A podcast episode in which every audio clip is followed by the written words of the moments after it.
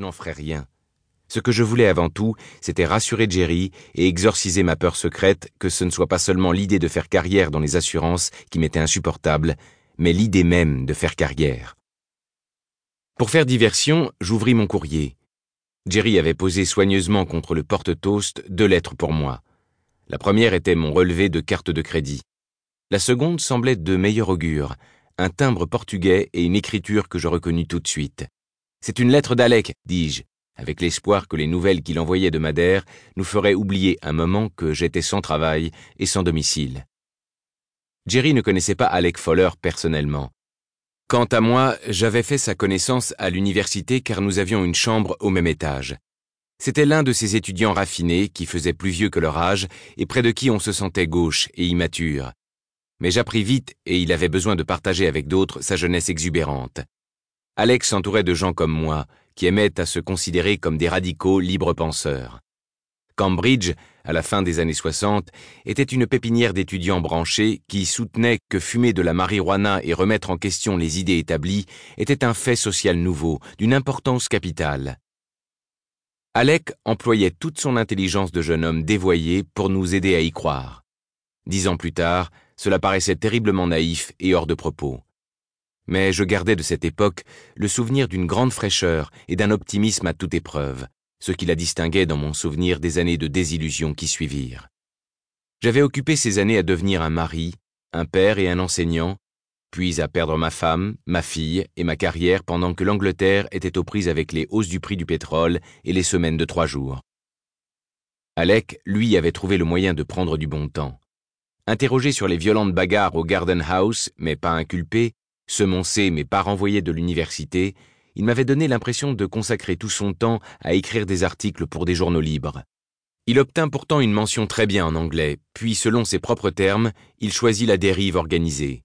Paris, à la recherche de l'esprit 68 arts, Venise, pour la voir avant que la mer ne l'ait englouti, et la Crète, pour parler anglais et étudier la lumière de la Méditerranée. Ses séjours à l'étranger étaient ponctués de retours en Angleterre, et à ces occasions, il ne manquait jamais de passer me voir à l'improviste pour parler de l'époque où nous étions étudiants. C'était à chaque fois des week-ends passés à boire, au grand désespoir de ma femme. La grande ambition d'Alec, comme il me le confia souvent, était de devenir journaliste, mais bien qu'il ait été souvent sur le point de la réaliser, il n'avait toujours pas percé. À l'époque du Watergate, il était à New York, sans réussir à vendre ses articles. Il fut engagé par un journal du soir de Montréal au moment des Jeux olympiques, mais le travail tomba à l'eau avant même le début des Jeux. Pour rétablir ses finances, il avait dû oublier momentanément le journalisme. Il était parti pour Madère, où il avait trouvé un poste d'enseignant pour six mois. Il ne rentra pas en Angleterre à Noël comme il l'avait projeté, au moment où j'aurais eu le plus besoin de sa compagnie pour m'aider à remonter un moral au plus bas. Je lui avais écrit plusieurs fois. C'était la première réponse que je recevais. Je lus sa lettre à Jerry en espérant que cela lui ôterait momentanément de l'esprit mon peu d'enthousiasme à chercher un travail et un appartement. Salut Martin. Comment vas-tu? Désolé de ne pas t'avoir donné de mes nouvelles plus tôt. J'ai été très occupé. Je t'en dirai plus dans un instant. Triste ton histoire avec Millennium, mais tu as probablement eu raison de partir. Toutes mes félicitations à Jerry pour arriver à te supporter si longtemps. Les cours que j'ai donnés se sont arrêtés à Noël. Tu me demandes ce que j'ai fait depuis. Tiens-toi bien. J'ai lancé une revue. Madère est pleine d'anglais retraités ou en vacances. Mon idée était de leur proposer un mensuel sur papier glacé, illustré de photos de l'île, superbe, qui traiterait des problèmes d'actualité, peu nombreux, pour donner aux touristes un aperçu de ce qu'il faut voir et mettre nos compatriotes au courant de ce qui se passe. Grâce au manque de concurrence, la revue a bien démarré. J'ai un ami ici qui est aussi bon photographe que je suis bon journaliste. Association fatale? Et il y a des tas de boutiques et d'entreprises désireuses d'insérer des annonces publicitaires pour les Anglais qui sont leurs meilleurs clients. Il y a aussi un hôtelier sud-africain à Funchal qui a versé les fonds nécessaires pour me permettre de démarrer. Le premier numéro de La Vie à Madère est sorti le mois dernier et jusqu'ici, je touche du bois, tout va bien. Léo, l'hôtelier, a organisé un cocktail pour passer de la pommade à tous les gens importants. Si ça continue comme ça, je risque de devenir un pilier de l'establishment. Sans rire, cela pourrait m'ouvrir les portes des journaux nationaux. Mais ce n'est pas pour tout de suite. Je dois d'abord faire mon apprentissage. Ce qui me fait penser à une idée que j'ai eue pour éclairer ta vie. Pourquoi ne pas laisser tomber ce que tu fais en ce moment? Ce ne sera pas une grosse perte d'après ce que tu me racontes dans ta dernière lettre, et venir passer des vacances ici. Je partage une maison avec un couple de Portugais qui doit s'absenter le mois prochain. Je peux donc facilement te loger. C'est superbe, Madère, au printemps. Je pourrais te faire visiter, toi tu pourrais me dire ce que tu penses de la revue et nous pourrions parler du bon vieux temps. Qu'en penses-tu? Donne-moi vite une réponse. Ciao. Alec. Tu vas y aller? dit Jerry un peu trop vite à mon goût. Si c'était matériellement possible, oui, j'irais tout de suite. C'était moins impossible que je n'en donnais peut-être l'impression à Jerry.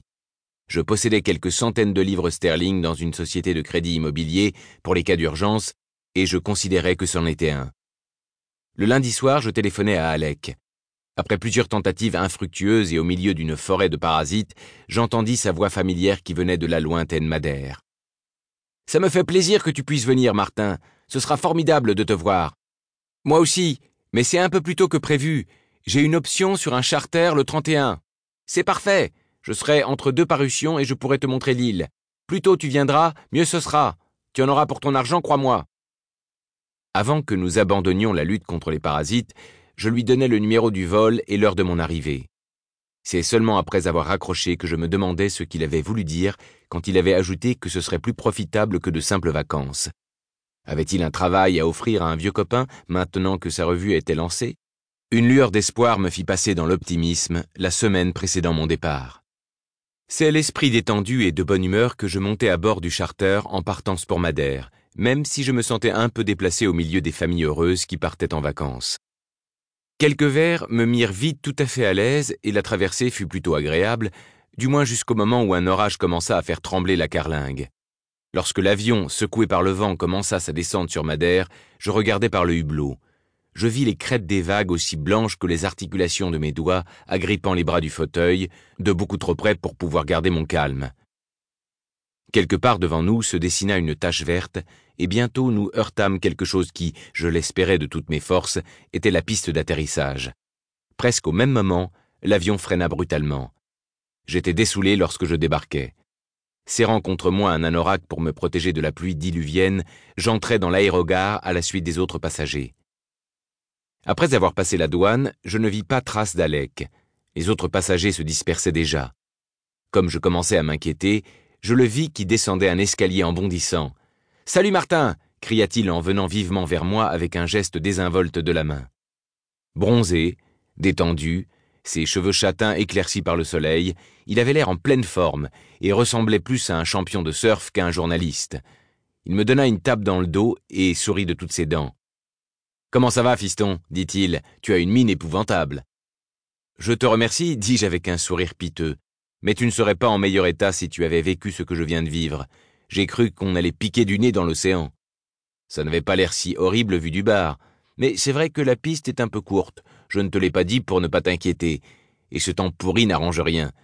Tu as dû l'amener de Londres C'est la première fois qu'il fait si mauvais depuis le début de l'année. Il n'y a qu'un pessimiste comme toi pour arriver à Madère avec un temps pareil. Alec avait raison. Dans la vie, je m'étais toujours attendu au pire et j'avais rarement été déçu. Lui, en revanche, avait toujours attendu le meilleur et il avait souvent été comblé. J'avais passé un hiver à Londres sans rien faire de bien, tandis qu'il exploitait tous les filons du Nil au soleil. Il avait raison de dire qu'elle ne se présentait pas sous son meilleur jour. Le chauffeur de taxi, qui portait des lunettes de soleil, roulait vers Funchal, en prenant les virages en épingle à cheveux comme si le temps était sec et la visibilité parfaite, mais je ne voyais que des falaises menaçantes, une mer démontée et des nuages bas qui faisaient plus penser aux Cornouailles qu'aux tropiques. Ne t'inquiète pas, dit Alec. Un temps comme ça ne dure jamais longtemps. Madère est vraiment une île superbe, en dépit du fait que les Madériens ne font pas grand-chose pour la garder telle qu'elle. Il montra à travers la pluie qui tombait à torrent un chantier en construction abandonné. Ils ont tous les vices des latins. La voiture fit une embardée sur un nid de poule, et je hochai involontairement la tête en espérant que le chauffeur ne comprenne pas l'anglais. Ils n'ont qu'une qualité. Ils me laissent faire ma revue.